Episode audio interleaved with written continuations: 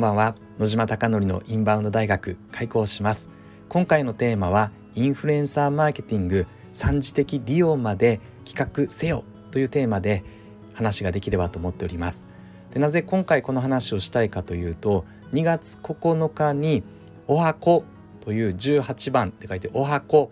というインフルエンサーの方々が焼肉マフィアの肉磨きライブに来てくれます。でそもそも肉磨きライブというのは何かというと焼肉マフィアの名物になりつつあって焼肉屋なのですが25キロの塊の肉が届いてそれを坂本拓也さん店長がですねもともとは日本食の和食の職人なので非常に包丁の腕が良くて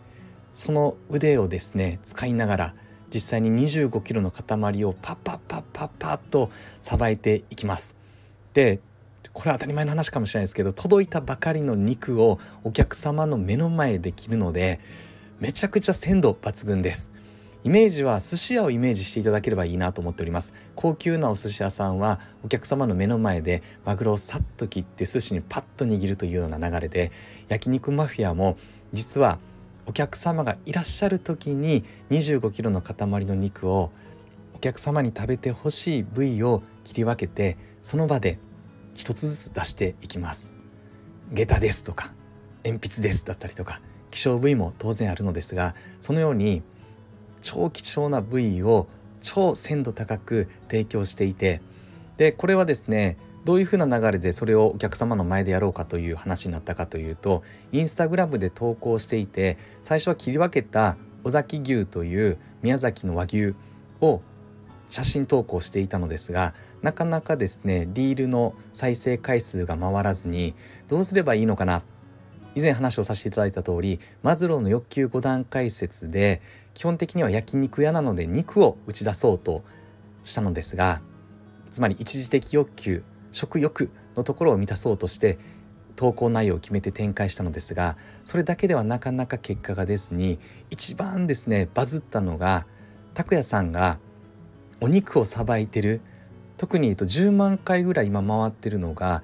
尾崎牛のタンを磨いてるところが一番伸びてだからこれがコンテンツになるということで今焼肉マフィアでは月に最低2回肉磨きライブと題してですねお客様の前で磨いております。で当然これは海外のお客様にも非常にコンテンツになるんじゃないかなと思っていてなぜなら海外のお客様は目の前で調理するというのはあまり見ないらしいです。当然フレンチもキッチンに行って調理したものが出てきてだったりとか。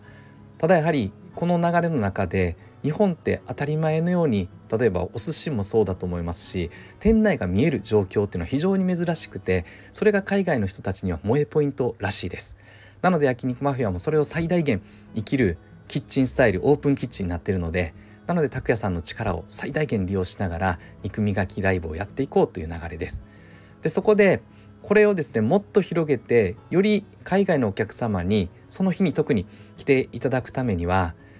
どういうふうな発信をすればいいのかということで SNS の TikTok、Instagram、YouTube ショートということで今は拓也さんの肉磨きをですね常に投稿しているのが今の状況なのですがただ今店舗だけでやっててもパワーは小さくてやはり今焼肉マフィアのインスタグラムが2,000人ぐらいしかフォロワーがいないのでこれからもっと1万人とかとフォロワー数は増やしていこうとしているもののただやっぱり最短期間で結果を出すためにはインフルエンサーの力を借りてたらいいんじゃないかなっていうのが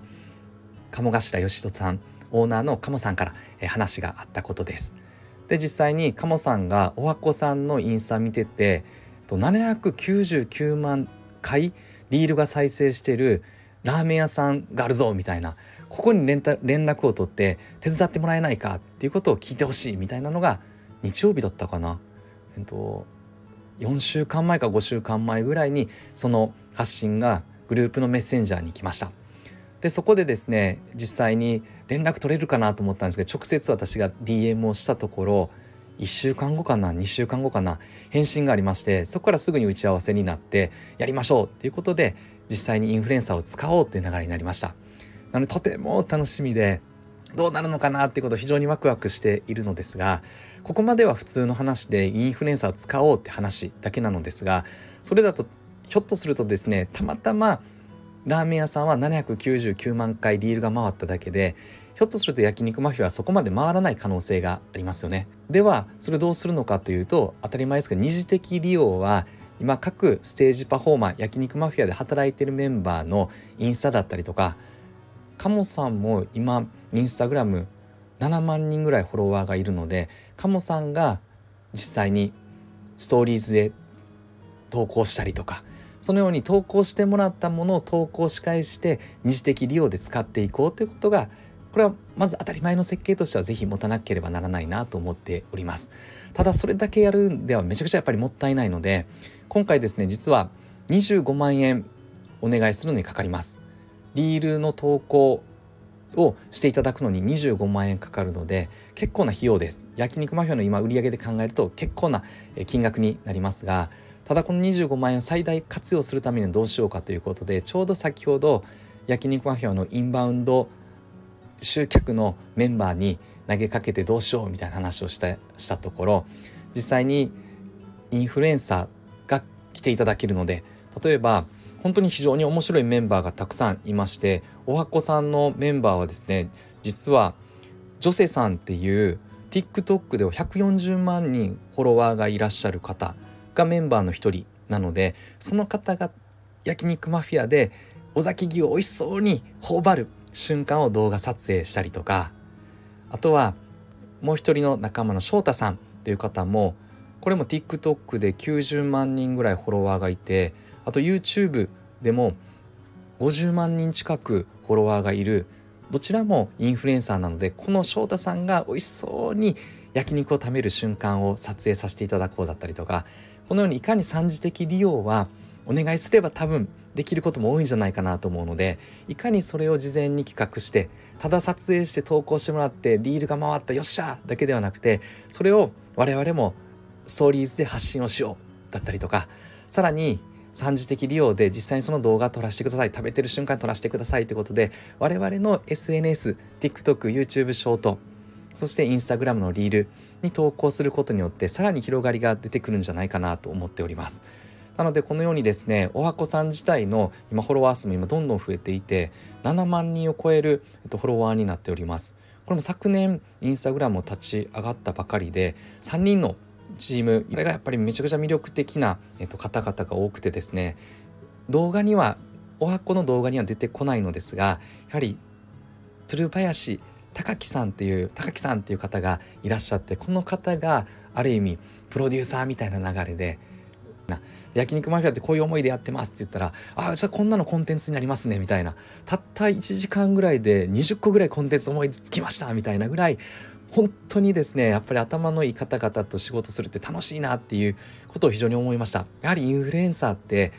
まあ、何十万人何百万人のインフルエンサーってそれはいいろいろ分析して努力しないとなれないですもんね。通常に投稿しててもなかなかなれないのでやはりインフルエンサーの方々ってめちゃくちゃ起点が効いて愛想が良くてそしてクレバー頭がいいんだなってことを痛感しました。なので焼肉マフィアで今回おはこさんと一緒に肉磨きライブをしておはこさんで撮影をしていただくのですがそれ以外にも焼肉マフィアはインフルエンサーマーケティング3.0みたいな感じですよね。より